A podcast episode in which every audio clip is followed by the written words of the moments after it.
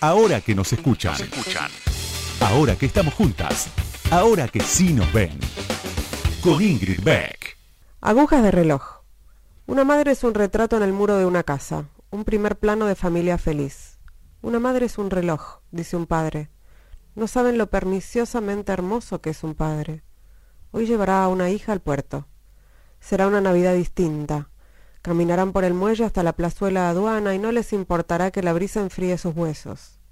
A lo largo verán el resplandor de los incendios y es probable que hasta el mismo fuego les cause risa. Cuando una hija le pida que cenen en un bar de marineros, un padre le explicará que eso, un bar de marineros, ya no existe, que un marinero ya no existe.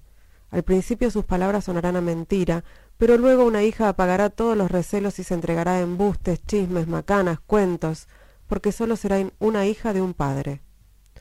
Juntos caminarán por los laberintos del puerto. Se verán despreocupados, impuntuales, sin agujas de reloj. Habrá guirnaldas colgando del alumbrado y letreros que anunciarán una Pascua feliz para todos. Antes de medianoche entrarán a un bar de paredes verdes, cubiertas de hollín y suelo de madera. Será una especie de galpón gigante. No habrá señales de marineros, pero la bruma se colará por la escotilla y traerá los ecos del último naufragio. Al fondo una hija distinguirá un pino con paquetes de regalo. Esto parecerá mentira. Sentados en la barra, frente al espejo empañado que forrará el muro de una esquina a otra, pedirán dos copas de champaña al cantinero. Estarán solos. Eso y nada más será la felicidad. Un padre hará rodar entre sus dedos una bolita de pan, que luego arrojará hacia la mejilla izquierda de una hija desprevenida. Entonces una hija se acercará riendo y abrazará a un padre como se abraza a un amigo o a un amante. Y brindarán por esa felicidad, por sus poros esa noche, por un chillido. Una hija tomará la primera copa de su vida. Estará tan pero tan feliz. Estará emborrachándose. Querrá otra copa, pero ya no habrá cantinero, ni bruma, ni bares. Será solo una copa. Ensayará decirle a una madre, pero las agujas del reloj se clavarán en su boca. El olor del pavo con ciruelas lo invadirá todo. Una hija sabrá que es casi medianoche. Una madre se impacientará y se le arrugarán los codos de tanto esperar a un padre perniciosamente hermoso.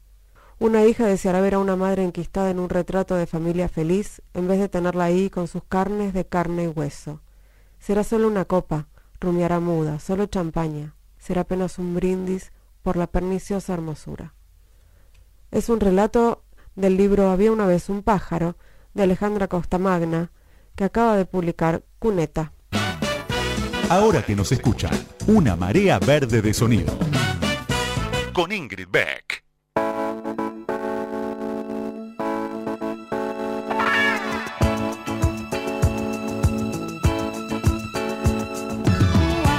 Buenas noches, buenas noches, bienvenidas, bienvenides, bienvenidos a este nuevo episodio de Ahora que nos escuchan aquí en Radio Con Voz. Eh, hoy vamos a hablar de política, porque, bueno, estamos en un momento un poquito candente, ¿no? Más allá de la situación económica, eh, lo que se viene, vienen las elecciones, cierre de listas, paso, elecciones generales y una coalición, eh, Juntos por el Cambio, que tiene muchas posibilidades de volver a ser gobierno. Y por eso vamos a, a charlar, entre otras cosas, con Mariana Gené, socióloga y autora del Sueño Intacto de la Centro Derecha, junto con Gabriel Guamaro, que analiza efectivamente eh, qué pasa con Juntos para el Cambio. El subtítulo del libro es eh, Sueño Intacto de la Centro Derecha y el subtítulo dice Y sus dilemas después de haber gobernado y fracasado. Es decir, ¿qué pasó y cómo se prepara? esta coalición, ella dice de centro derecha, le vamos a preguntar por qué, eh, cómo se prepara para volver a gobernar. En un ratito acá, ya está en el estudio Mariano, así que ya arranca.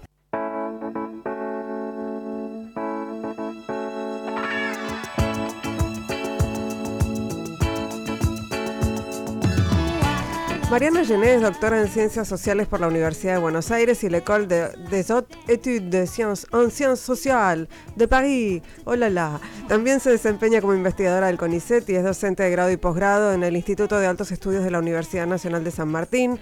También es profesora en la Universidad Nacional de General Sarmiento y en la maestría en Teoría Social de la Universidad de Buenos Aires. Sus temas de investigación abarcan la profesión política, las agencias estatales y los partidos en la Argentina reciente.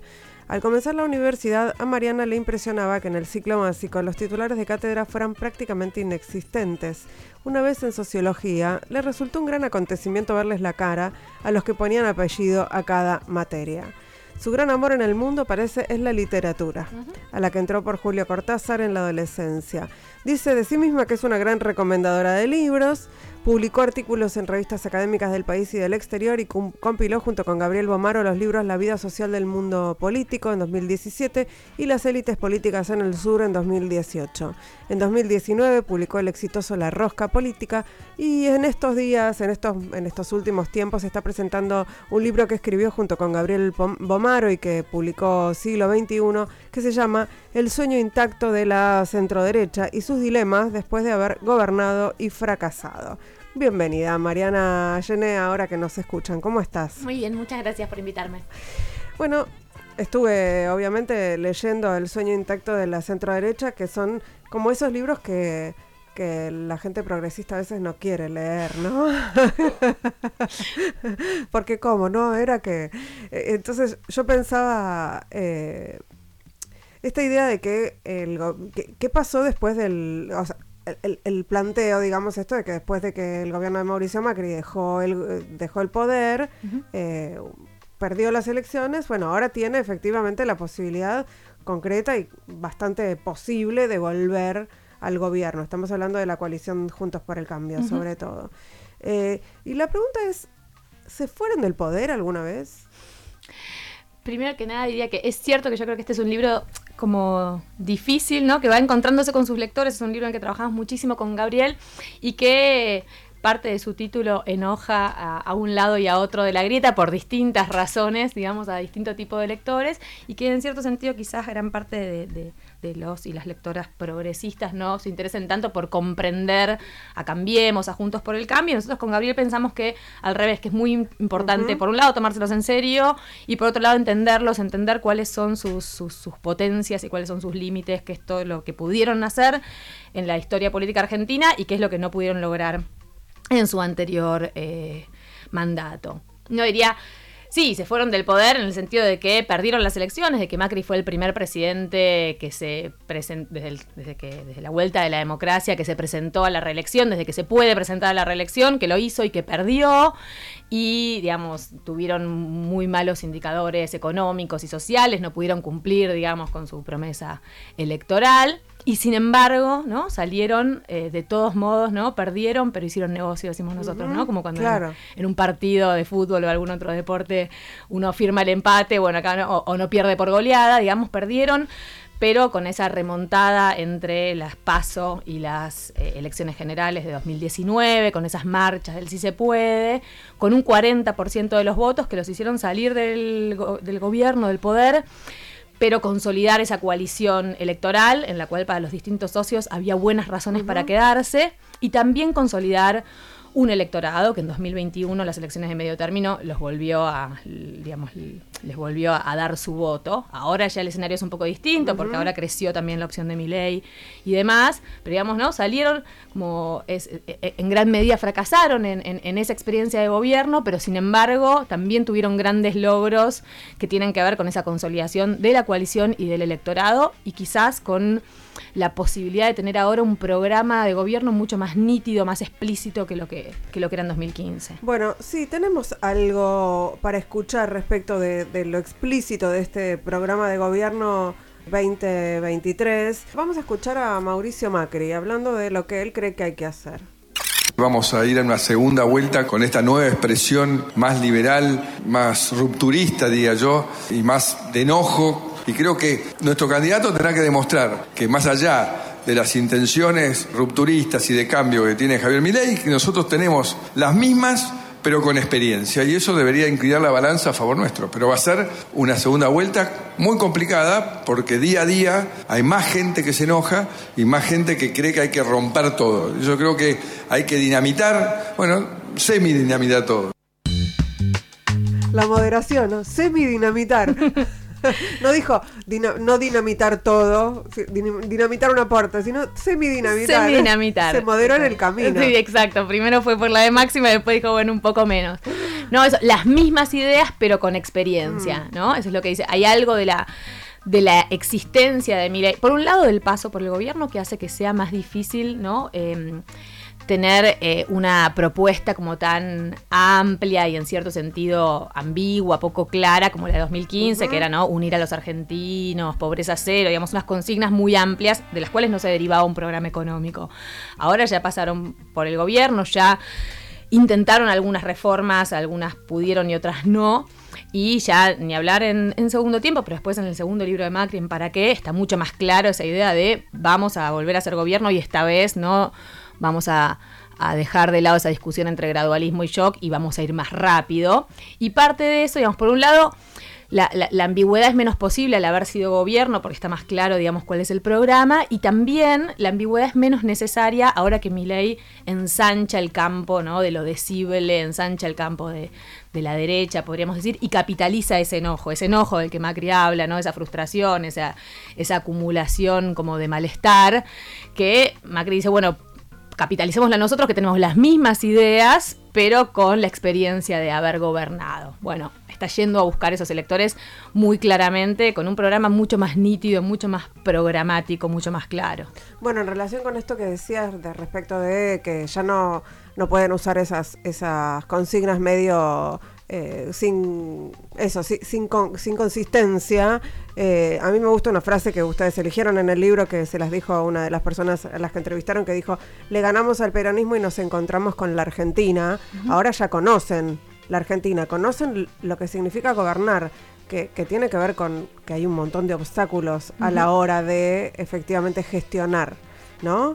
Eh, inclusive pensaba en esto que ustedes también lo, lo, cuentan, ¿no? Esta idea de que a Macri lo iban a acompañar, por ejemplo, los empresarios porque eran de la misma, de la misma clase social eh, y sin embargo no ocurrió. Exacto, exacto. De hecho, esa idea, ¿no? Eso como... Eh, esa, esa, frase que nos dijo como un colaborador muy muy estrecho de Macri ya cuando estábamos cerrando el libro, no hablamos muy largo con él sobre los obstáculos en términos de actores sociales más o menos organizados con los que se encontró el gobierno de Cambiemos. Nosotros trabajamos bastante sobre las coaliciones de apoyo, las coaliciones de veto del programa de Cambiemos en el gobierno, sobre cuánto con los empresarios tuvo una relación muy distinta de la esperada, ¿no? Era el presidente empresario, eh, ¿no? Uno de ellos que logró sin duda capitalizar el temor o, la, resistencia que tenían ya al final del cristinismo la mayoría de los empresarios, no solo los empresarios eh, del agro, digamos.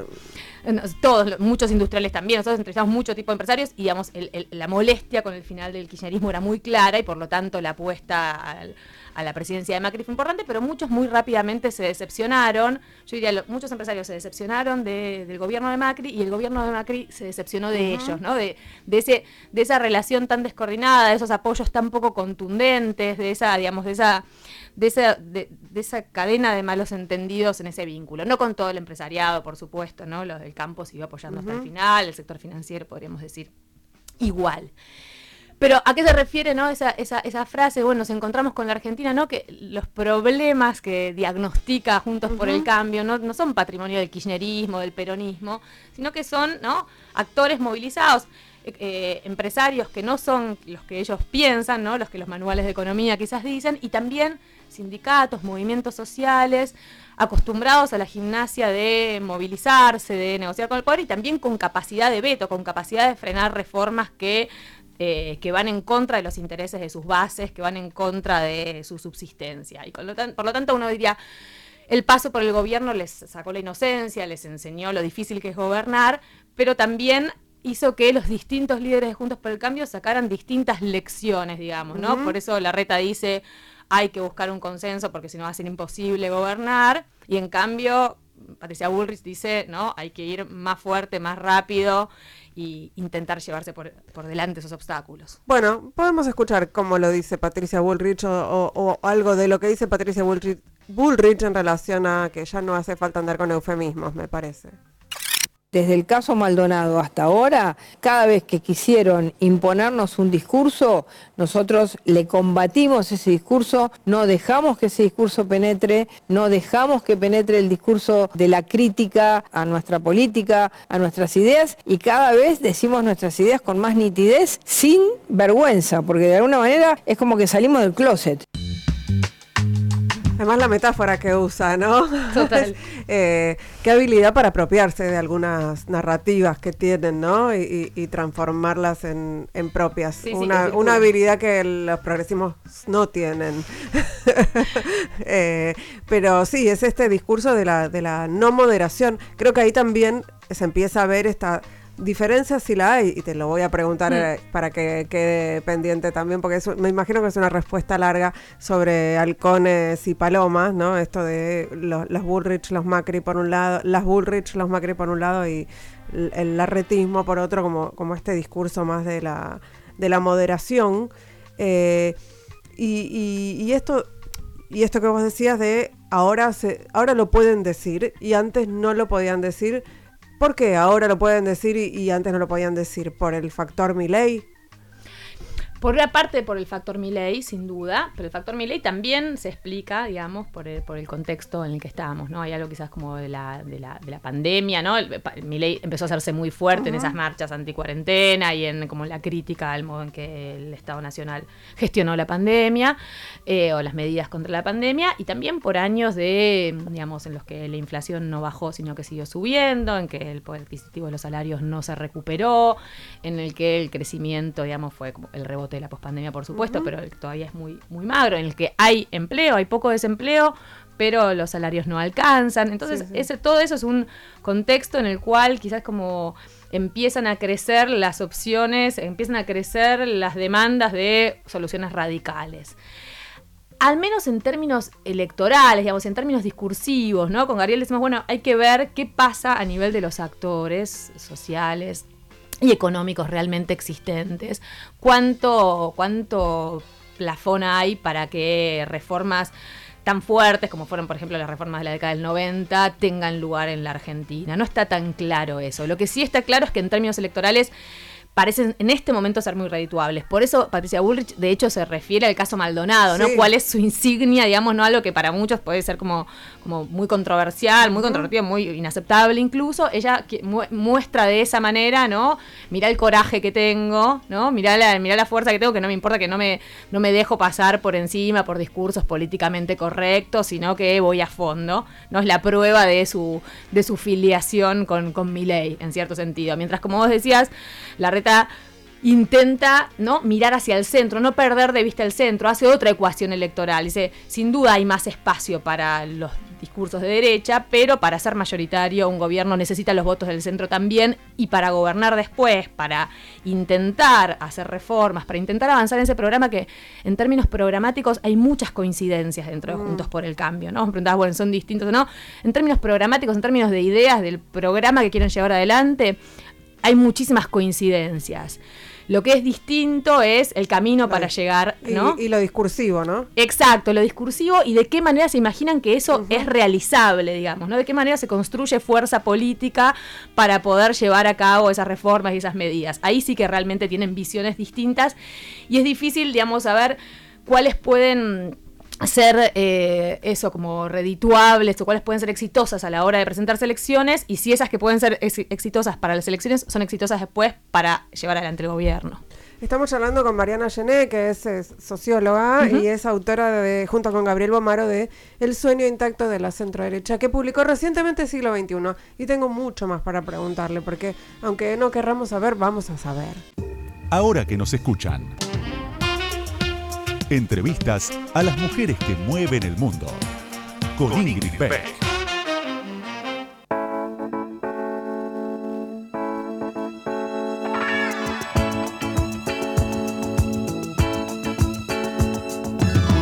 Segundo bloque de ahora que nos escuchan aquí en Radio con Vos. Estamos charlando con Mariana Gené, estamos hablando de el sueño intacto de la centroderecha. Estamos eh, indagando un poco sobre la coalición Juntos por el Cambio, que tiene eh, grandes posibilidades de volver a gobernar la Argentina. Así que mejor saber mm. lo que nos espera que no saber. Insisto con esto porque me da la impresión de que hay eh, durante mucho tiempo se minimizó esta opción, se habló de, o sea, se pensaba en gente derrotada. Eh, y lo mismo con la ultraderecha, ¿no? Eh, que me parece aún más grave, así que me parece muy bien saber, eh, que no, me parece mucho mejor saber que no saber. Y pensaba en esto que, que, que, mm, que charlábamos en el, en el bloque anterior respecto de, bueno, ¿cuánto hay de verdad, digamos, del electorado, de la sociedad de apoyo a estos planes de shock, ¿no? Que anuncian algunos, como Patricia Bullrich, muy desemposadamente, o Milley, eh, a la hora de, digamos, después, cuando efectivamente esto vaya a ocurrir. Digo, me acuerdo del intento de reforma de Macri que fracasó, por, por tuvo que dar marcha atrás. Eh, y hace poquito salió una encuesta de Subán Córdoba en donde le preguntaban a, la gente, voy a usar el colectivo a la gente, aunque no es muy apropiado, eh, por ejemplo, si estaba a favor o en contra de la educación pública, y la gente estaba mayoritariamente a favor de la educación pública, y así con otras cuestiones que tienen que ver con eh, el Estado presente, que es exactamente lo opuesto a lo que dice, por ejemplo, mi ley. Entonces, ¿cómo se explica este fenómeno? Creo que ahí hay como muchas cosas muy complejas para analizar, ¿no? Por un lado, cuando, cuando Macri ganó las elecciones en 2015, ¿te acuerdas que decía eso como no te vamos a sacar nada de lo que tenés, ¿no? Vamos a mantener la asignación universal por hijo, vamos a mantener el fútbol para todos. Algunas cosas no se mantuvieron, otras sí, pero de hecho hay mucho muchos trabajos que muestran cómo las políticas sociales, digamos, que se habían fortalecido durante el ciclo anterior, durante el kirchnerismo, el macrismo no solo no las sacó, sino que algunas incluso las expandió, ¿no? La cobertura de la asignación universal por hijo, también estuvo la la reparación histórica de, las jubilaciones, es cierto, atada al blanqueo de capitales, digamos, como también por, una, por un cálculo estratégico político, pero digamos como no era fácil desmantelar una, un, un, conjunto de protecciones que tenían muy alta estima social y que eran importantes para la supervivencia de parte de, de la población. Con lo cual ahora, digamos, en los discursos de shock, tal como vos decís, por un lado se afincan sobre un malestar, sobre un sobre sobre un un enojo, ¿no? Sobre un enojo, exacto, un hartazgo, un cansancio, una sensación de que bueno, de que no da para más, de que hay que hacer algo con esta economía, con estos problemas que la Argentina arrastra, ¿no? Con esto con esta sensación de eterno retorno de otra vez inflación alta, otra vez no hay dólares, otra vez brecha cambiaria, ¿no? Digamos, problemas que objetivamente digamos, a todos nos, nos fastidian. Sí, sí, otra vez no alcanza la plata. Exactamente, totalmente. Volver a vivirlos y entonces, digamos, esos discursos más, eh, más rupturistas parecen tener muy, mucho eco en una parte del electorado. Ahora bien, ¿Qué tan posible es avanzar con esa agenda? ¿Qué tanto, no? Con, Gabriel nos preguntamos mucho, ¿no? Bueno, o sea, este crecimiento de mi ley, quiere decir que todos los votantes de mi ley quieren que cierre el Banco Central? No, seguramente no. O que todos hicieron un giro ideológico. O, saben qué significa hacerla del Banco Central, ¿no? Tal cual. Tal cual. Sin duda no, pero sí hay algo del signo de los tiempos que tiene que ver con el enojo, con el hartazgo, con la bronca y que algunos discursos políticos lo saben captar muy bien. Pero ¿Qué pasa a la hora de gobernar? ¿no? Nosotros también trabajamos mucho sobre esa reforma, la reforma previsional de 2017, que es un momento ¿no? como muy paradójico para el gobierno de Cambiemos. Acaba de ganar las elecciones de medio término, acaba de ganarle, si vos lo pensás, en la provincia de Buenos Aires, Esteban Bullrich a Cristina Fernández de Kirchner. Por pocos votos, es cierto, por muy poco, pero le gana un candidato que era un candidato con muy poco conocimiento en ese momento, con muy poca, digamos, con, digamos, sí, con, muy poca visibilidad, era ministro de Educación, pero no tenía como quizás la visibilidad que tiene hoy.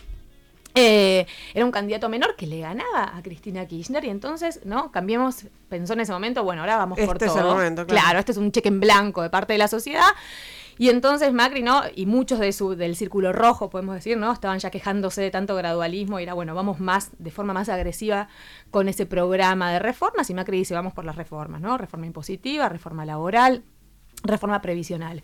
Y cuando va por la reforma previsional, ¿no? Se encuentra con toneladas de obstáculos, ¿no? Decimos con Gabriel, ¿no? Esas toneladas de piedra de las que tanto habla eh, Juntos por el Cambio, más bien tienen que ver con la materialidad de esos obstáculos que hay en la sociedad argentina, ¿no es cierto? De esas protecciones que tienen, ¿no? Digamos, de, la, de la idea de que los jubilados merecen vivir bien. Probablemente ese sistema, digamos, tiene muchos problemas de sustentabilidad por cómo que cambió el mercado de trabajo, por cuántos aportan y cuántos cobran, pero sin embargo, ¿no? La idea de rápido desarmarlo y hacer que los adultos mayores ganen menos no es algo, eh, digamos, no es algo legítimo, no solo para los sectores populares organizados, para los movimientos sociales que estuvieron en la plaza, los sindicatos, sino también para las clases medias que hicieron sonar las cacerolas en ese momento, para el propio radicalismo, para la propia coalición cívica que mostró, ¿no? sus, sus, sus sus cortocircuitos internos en la coalición en ese momento. Y ahí, ¿no? Uno podría decir, para, para, el, para el gobierno de Macri fue paradójicamente el principio del fin. ¿no? El principio del fin acababa de ganar las elecciones, acababa de salir como muy legitimado en las urnas y sin embargo fue como no, en esto no se puede avanzar y también fue el, momento en que empezó a juntarse el, peronismo que había estado tan fragmentado, ¿no? Y, y entonces uniéndose podía llegar a darle la derrota, que además después tuvo la crisis económica 2018, la vuelta al fondo, digamos, distintas razones que además fueron a sumarse. Pero es cierto, digamos, que la, idea de que los, los votantes piden, ¿no? Piden programas más liberales, ¿no? Esta idea que decía Macri recién en el audio escuchábamos, ¿no? Una opción más liberal y con experiencia no está tan claro, tal como vos decías, con esta, con, esta encuesta, ¿no? Que muestra cómo los bienes públicos, las protecciones estatales siguen siendo valoradas. Probablemente tengan que ser de mayor calidad para que las se reivindiquen con más fuerza, ¿no? Y su cobertura tenga que ser eh, universal y eficaz y a la vez ¿no? la, acción eh, del Estado en economía, digamos, deba ser como bastante más virtuosa de lo que ha sido en los últimos, en los últimos años. Pero no está tan claro, digamos, que los votantes estén después dispuestos a acompañar esos programas de máxima y que, y que Juntos por el Cambio tenga el camino allanado por la sola existencia de mi ley para ir en contra de, algunas conquistas que están muy afincadas en la sociedad argentina. Vos hablas de, bueno, no hablamos de halcones y palomas al final. Eh, ¿Existe esta división eh, dentro de Juntos por el Cambio? Dentro del PRO, vamos a decir. Y después te agrego el radicalismo para ver si el radicalismo es la parte de centro que, que, sea centro derecha. Exacto, podemos hablar de ese título de la centro derecha. Eh, y podemos hablar del radicalismo, sin duda, que tiene un lugar muy importante en nuestro libro, tiene un capítulo muy, muy dramático y muy hermoso, diría yo, del libro. Pero sí, eh, la caracterización de halcones y palomas, quizás, digamos, uno podría decir que por un lado exagera diferencias que no son tan, no son tan importantes en el plano programático, en el plano de los planes de gobierno, de las ideas de gobierno. Pero sin embargo sí hay diferencias que son bastante relevantes en, términos de la metodología política, ¿no? en mm. términos de la arquitectura política que hace falta para poder llegar a ese punto de llegada que probablemente unos y otros lo imaginen bastante similar, ¿no? Pero no hay duda de que para Rodríguez Larreta la, la la importancia de las mediaciones políticas, de la relación con los actores políticos y de esta idea de ensanchar las alianzas, eh, la base... Estos consensos de los que hablabas antes. Exacto, eso es, digamos, es, es, como una, una, noción como de realismo político que para él es fundamental, ¿no? Quizás por esos años como de esas experiencias de gestión, mientras que para Macri es más bien, para Macri y para Patricia Bullrich es más bien al revés, ¿no? Una idea de, bueno, estas, resistencias van a estar siempre, entonces lo que se trata es de tener fuerza para barrer con ellas. Y en ese sentido ahí sí hay diferencias bastante importantes, ¿no?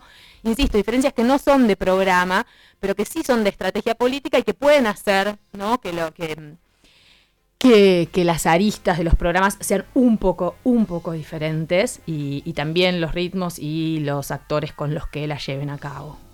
¿Y el radicalismo entonces qué, qué toca en esta, alianza de centro-derecha? Es una buena pregunta. Dice que el radicalismo toca distintas sinfonías en distintos momentos de esta alianza, ¿no? Con un lado, con Gabriel reconstruimos como el modo en que llegan a conformar la alianza Cambiemos, en cómo, digamos, lo hacen después de haber intentado muchas otras cosas, digamos, ¿no? Es cosas como instinto de supervivencia de alguna manera. Exactamente, tal cual, instinto de supervivencia, ¿no? Un partido centenario que es muy importante para sus para sus dirigentes y para sus cuadros y para parte de sus militantes también, por supuesto, ¿no? esa identidad radical que les legaron sus abuelos, sus padres, que tuvo momentos como muy fuertes, como una, identidad en el sentido fuerte del término, podríamos decir, y que algunos de nuestros entrevistados nos decían, ¿no? De repente nosotros pensábamos que íbamos a ser los sepultureros del partido, ¿no? Nosotros íbamos a tener que bajar la persiana de ese partido e intentar de alguna manera devolverle la, su significatividad, devolver la, la, esperanza de estar más cerca del poder, esa supervivencia organizacional que en cierto sentido se hace a cambio de programa político. Pero lo que mostramos con Gabriel es que antes hicieron muchos intentos por izquierda y por derecha, ¿no? Como con el Frente Amplio Cívico y Social, con Pino Solanas, con los socialistas, demás, y también por derecha con Francisco de Narváez, digamos, como distintos intentos. Y finalmente una lectura de que parte de su electorado ya se estaba yendo con el PRO y de que era hacia ahí que, que, que, que era el camino posible, el camino realista, pero también... Eh, eh, a, tono con, sus bases, ¿no? con esas clases medias urbanas que ya en grandes centros urbanos habían sido muy importantes para el radicalismo y que ahora votaban al PRO. Entonces, digamos, esa, esa alianza los devolvió al poder, en cierto sentido ellos también hicieron como un buen negocio con, esa alianza, si bien algunos, ¿no? Algunos más alfonsinistas estarían mucho más desgarrados en esa decisión. Y después, durante el gobierno de Cambiemos, ¿no? Digamos, rápidamente, ¿no? Después de forjar la coalición, Macri dice, el que gana, gana, y el otro acompaña, esto no es un gobierno de coalición, yo no voy a andar consultando, y es lo que hace, ¿no? Digamos, en, la experiencia de gobierno fue una experiencia con bastantes sinsabores para el radicalismo muy rápidamente, ¿no? Nosotros entrevistamos a muchos de los equipos técnicos que muy rápidamente se sintieron muy ninguneados por los equipos del PRO, ni hablar por los equipos de comunicación, ¿no? Un lugar muy secundario. Con la salida de Macri del poder se ilusionaron con ocupar otro espacio y también con la llegada de algunos eh, líderes con más popularidad, como es el caso de Facundo Manes. Y entonces, no ilusionarse con poder ocupar, no, con, tener, eh, digamos, candidatos que traccionaran más votos, digamos. Sí, sí, sí, sí, con poder competir en una interna y tener alguna posibilidad. Exacto, ¿no? Porque mientras no tengan eso, mientras la capilaridad, lo, lo, necesario que es el partido para la nacionalización del PRO, no hay ninguna duda. No hay ninguna duda para los radicales Macri tardó mucho en entenderlo y de hecho al principio solo quería dirigente, no quería el partido como tal. Bueno, pero la capilaridad que tiene el radicalismo en muchos lugares del país lo necesita, claro. Exacto, ¿no? Por eso Monzó y Sanz diciéndole, no, vos no necesitas eh, persona, vos necesitas al partido, digamos, ¿no? Que eso es lo que te va a sumar. Y finalmente lo entendieron, pero dándole un lugar muy marginal. Bueno, los radicales se ilusionan con conseguir un lugar menos marginal. Ahora otra vez pareciera que los principales candidatos de Juntos por el Cambio son del PRO, digamos, pero bueno, igual piensan, intentarán dar pelea y ver, ¿no? En cada uno de los dos armados hay bastantes radicales, tanto en el de Bullrich como en el de Larreta, y intentarán ellos pugnar porque el gobierno, si les toca volver a gobernar, se parezca más a un gobierno de coalición y menos a, un liderazgo tan marcado. También digamos que el radicalismo no abandona su costumbre de tener internas, internas me refiero no a internas abiertas, sino internas hacia adentro, entonces la posibilidad de que surja una figura como Facundo Manes, por supuesto que irritó a otros dirigentes. Exacto, ¿no? Ese internismo tan propio del radicalismo. Y del peronismo. Y del peronismo también, por supuesto, ¿no? Y ya veremos en el futuro si lo va a hacer del PRO también, ahora que empieza a mostrarse como un partido menos monolítico de lo que fue hasta ahora en que Macri era su líder completamente indiscutido, pero ese internismo hace también que, digamos que tal cual, que cuando viene un candidato más disruptivo como Manes, que por momentos parecía intentar criticar o objetar en parte el programa, el programa económico que sin duda lo pone el PRO, digamos, y el radicalismo lo sigue, el radicalismo no acompaña tan claramente, ¿no? Lo, hizo salir a desdecirse en algunos momentos o le marcó como un límite, muchos de sus dirigentes le marcaron un límite. Yo diría que el programa económico hoy lo pone el PRO y el radicalismo no pareciera tener muy claramente un programa alternativo.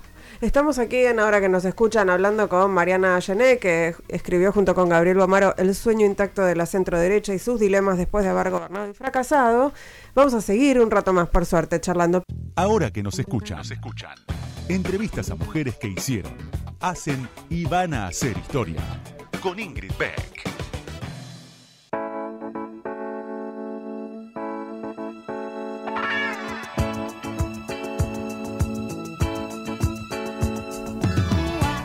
Seguimos aquí en Ahora que nos escuchan. Estamos hablando con Mariana Gené, estamos hablando de de cómo es esta coalición Juntos por el Cambio que podría volver a gobernar la Argentina. Eh, y vos hablabas hace un rato de eh, los colectivos, las corporaciones, las organizaciones que tienen poder de veto de alguna manera. Y pensaba en que hay mucho, mucho de revelador en lo que ustedes cuentan respecto de, la, de la relación entre el gobierno de Macri y las organizaciones sociales, ¿no? Se tiende a pensar que se llevaban horrible, que hacían paro todos los días. y la verdad es que no fue tan así, ¿no? Eh, es más complejo, diría alguien. Eh, y entonces me pregunto cómo se, cómo se perfilan frente a esta, a esta nueva posible etapa, ¿no? ¿Cómo se organiza esa articulación tan rara, si querés? Desde afuera, vista desde afuera como rara. Tal cual. Mira que las organizaciones sociales tienen en Argentina una, una fuerza, digamos, ¿no? una, una, una, tradición, una trayectoria ya bastante importante, ¿no? Desde, desde mediados de los 90, con las primeras puebladas, con los primeros piquetes, ¿no? Quizás algunos de los oyentes se acuerden, ¿no? De uh de algunos de esos hitos durante el menemismo, de las, digamos, de de los primeros movimientos de trabajadores desocupados que después llegan al inicio del kirchnerismo de forma, digamos, confrontando con el peronismo, después entran al, al, al, a estar más cerca del poder durante el kirchnerismo y se ven muy fortalecidos, digamos, ¿no? Son un, un, actor sociopolítico que va creciendo porque representa, ¿no? A todos los excluidos del mercado de trabajo formal. Y digamos que, que, tienen una organización bastante importante, bastante abigarrada, bastante densa, podríamos decir, y que, digamos, eh, cuando llegó el gobierno de Cambiemos, sin duda, ¿no? digamos, eh, tenían la, digamos, la, la, la tenían claro que era un gobierno que estaba enfrente, de, en la vereda enfrente, en términos ideológicos, en términos programáticos, pero también que era un gobierno que tenía legitimidad en las urnas, que tenía como mucho apoyo de distintos actores con bastante poder y que tampoco ellos tenían la legitimidad con cómo había terminado el gobierno, el segundo gobierno de Cristina, para, digamos, en rápidamente salir a, ah, confrontar. exacto, a tomar la calle. ¿no? Con lo cual tuvieron una estrategia que fue, digamos, de, de, veto, por, en algunos momentos fue muy importante, por ejemplo, en la reforma previsional de la que hablábamos hace un ratito, pero también de mucha negociación para sus bases, digamos, ¿no? De una agenda, ¿no? La agenda que ellos llaman de la economía popular, que está bastante, que, que, con los años, digamos, que con la década ya va tomando mayor nitidez, al calor también del cambio del mercado de trabajo. Claro, claro, o sea, son, hay cada vez más trabajadoras y trabajadores informales. Exacto, ¿no? Con lo cual hay cada vez más trabajadores y trabajadoras para, para representar, digamos, ¿no? Y es, ese mundo informal, ese mundo popular desprotegido se vuelve más heterogéneo y también más organizado, ¿no? Con la gran tradición de organización que hay en Argentina de distintos eh, actores sociales. Y que además ahora está muy en tensión con el gobierno peronista. Exacto. ¿no? Y uno puede decir, durante el gobierno de Cambiemos lograron negociar algunas leyes muy importantes, ¿no? La ley de emergencia social, el registro nacional de barrios populares, lograron hacer avanzar su agenda quizás de alguna manera, ¿no? Alguno de, eh, alguno de los de los referentes, ¿no? Hablamos con, con, muchos de ellos, ¿no? Con Juan Grabois, con Pérsico, con digamos con, con, gente de la CETEP, de Barrio de Pie, de, digamos, de, distintos movimientos sociales que nos decían parte de esa agenda era es más difícil hacerla avanzar en un gobierno peronista porque no vas a contar con los votos de Juntos por el Cambio. En cambio, en ese momento tenías los votos de Cambiemos para negociar paz social, para negociar gobernabilidad y tenías gran parte de los votos peronistas. ¿Qué va a pasar de acá al futuro, digamos, con esos movimientos? Es una pregunta, yo diría que también esa es una gran pregunta entre todas las que estamos como recorriendo ahora, ¿no? De cuánto va a poder avanzar o no juntos por el cambio con, eh, con, con la agenda que tiene, cuánto los halcones son, ¿no? Son tan efectivos para, para los discursos políticos, para las elecciones, pero hay que ver cómo se plantean sus equilibrios de poder a la hora de gobernar. ¿Qué va a pasar con los movimientos sociales y con los sindicatos? También es una pregunta, ¿no? Actores que habían estado, eh, que, que, que, se siguieron empoderando en distintos ciclos políticos y que tienen una gran gimnasia de negociación con el poder y una agenda bastante clara, pero que su paso por el gobierno eh, actual su cercanía con el, con el gobierno actual, su participación en, en, de distintas maneras, puede en algunos casos haberlos debilitado de cara a sus bases, puede haberlos haberles quitado como una gimnasia de protesta y puede haber deslegitimado a parte de ellos. Esa es la apuesta que hacen algunos de los líderes de Juntos por el Cambio. Eso está por verse, digamos, lo cierto es que sí representan a un colectivo que, como vos decís, como está en expansión, claro, lamentablemente, y reclama ser eh, representado y con y lo es, digamos, en la calle, por supuesto, pero también presentando proyectos de ley, también con una agenda bastante clara y bastante estudiada, digamos, bastante, bastante fundada detrás, con lo cual, como son actores con los cuales cualquier gobierno que venga va a tener que negociar. Va a tener que negociar, va a tener que sentarse y va a tener que que acordar algunas medidas. Pensaba en una de las preocupaciones eh, que, que, atraviesan a muchas de nosotras y mm. que tiene que ver con que el, en la versión anterior de Juntos por el Cambio, en, eh, en 2015, eh, había un, una narrativa, un discurso muy anti-kirchnerista, ¿no? Eso era, la, la, polarización era muy fuerte en ese sentido. Y ahora la impresión es que eso se amplió, no es solamente anti-kirchnerista, sino que es anti-progresista, anti-feminista, anti, anti todo lo que sea, eh, que tenga que ver con la ampliación de derechos, con los derechos humanos. Eh, ¿Vos pensás que con un gobierno de Juntos por el Cambio hay que temer eh, en relación con, por ejemplo, las conquistas de los feminismos? Eh, todos hablan, todos hablan del cierre del Ministerio de las Mujeres, eh, sin excepción, digamos, inclusive Rodríguez Larreta. Es decir, ¿hay, ¿pensás que viene una avanzada o que eso también es algo discursivo que después se, se verá o que... Yo pienso que esa es también como una, una pregunta abierta, ¿no? Que en efecto, digamos, hay parte como de la, mm, de, de, la polarización, digamos, de, de que se, que se arma, como que, que, su clivaje no es solo, no tiene solo que ver con la intervención del Estado, sino que también tiene que ver con algunos elementos culturales, ¿no? Y de, y, de derechos y de, y de, ciertas conquistas, por ejemplo, que tienen que ver con el género y las diversidades, pero que hay como los, digamos, los, los alineamientos no son tan tan claros al interior de mm. Juntos por el Cambio, ¿no? No, está, no, no, no todo el radicalismo ni todo el pro es, digamos, está tan en contra de las agendas de género y diversidades.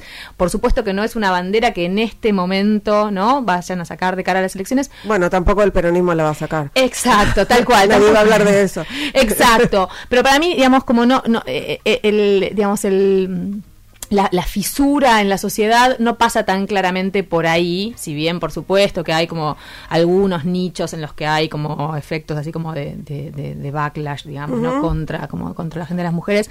En Argentina no pasa por ahí como sí, por ejemplo, en Brasil o en parte de Colombia, digamos. En Argentina no pasa por ahí, con lo cual yo no creo que em, que, que, debamos esperar no retrocesos en la agenda tan importantes. Por supuesto que sí, el, digamos como el, quizás al, al, al, haber algunas medidas como económicas más drásticas, por supuesto que las mujeres van a sufrir más, digamos, y más rápido que los hombres en el mercado de trabajo, por ejemplo, sin duda alguna, es, digamos, que podemos esperar eso, pero no creería, digamos, que, el discurso vaya a ser tan agresivo en, en ese sentido, ni que sea tan fácil alinear al conjunto de la coalición detrás de, un programa de ese tipo.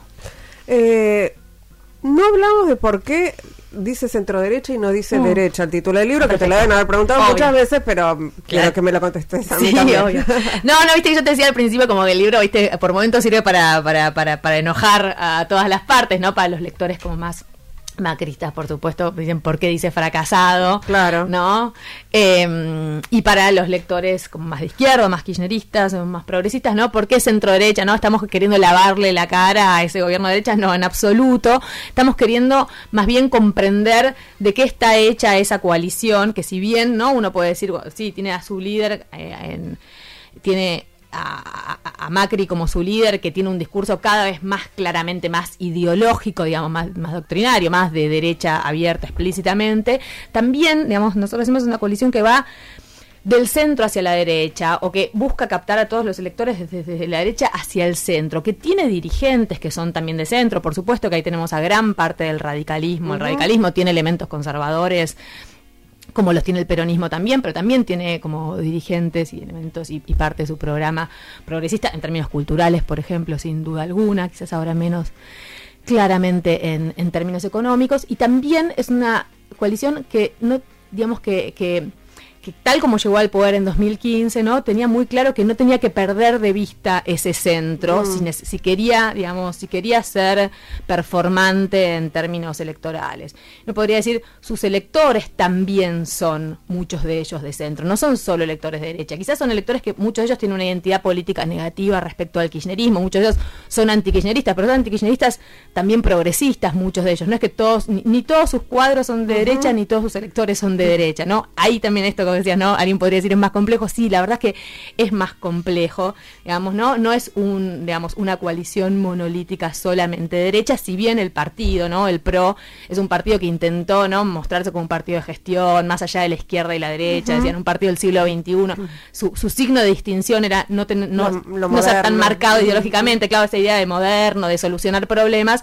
Ahora es cierto que uno podría ver a Macri, a Bullrich, claramente mucho más convencidos de darle como nitidez, esta idea de salir del closet de la que hablaba Ulrich, ¿no? De, no tener miedo de ser un partido de derecha. Pero la coalición en su conjunto sigue siendo una coalición de centro derecha que aspira a buscar a esos votantes e incluso podemos decir que aspira a buscar a esos votantes desencantados del frente de todos, ¿no? Digamos de, desencantados con el gobierno peronista y que digamos tiene digamos, dirigentes y cuadros que pueden hablarle a esos votantes también, como tiene dirigentes y cuadros que pueden hablarle a los votantes más radicalizados hacia la derecha, más intensos y más del núcleo duro de, del Sí, lo que viene pasando en el último tiempo es que al principio era claramente Rodríguez Larreta el candidato de la coalición hmm. y Patricia Bullrich empezó a crecer, obligando también, supongo que obligada eh, mm, mm, tirándose más a la derecha, obligada por mi ley,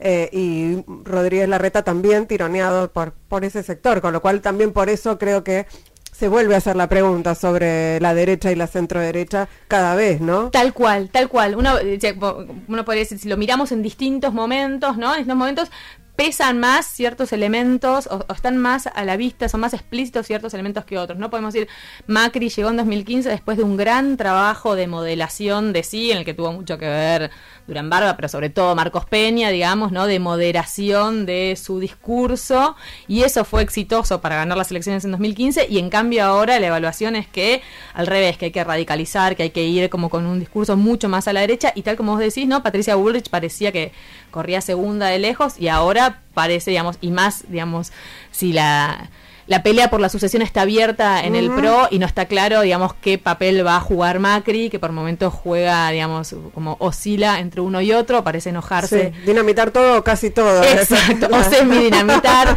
con lo cual es cierto que su perfil es como más ideológicamente más definido en algunos momentos y en otros como juega más a la moderación, también en términos estratégicos y en términos de los electores que tiene que ir a buscar.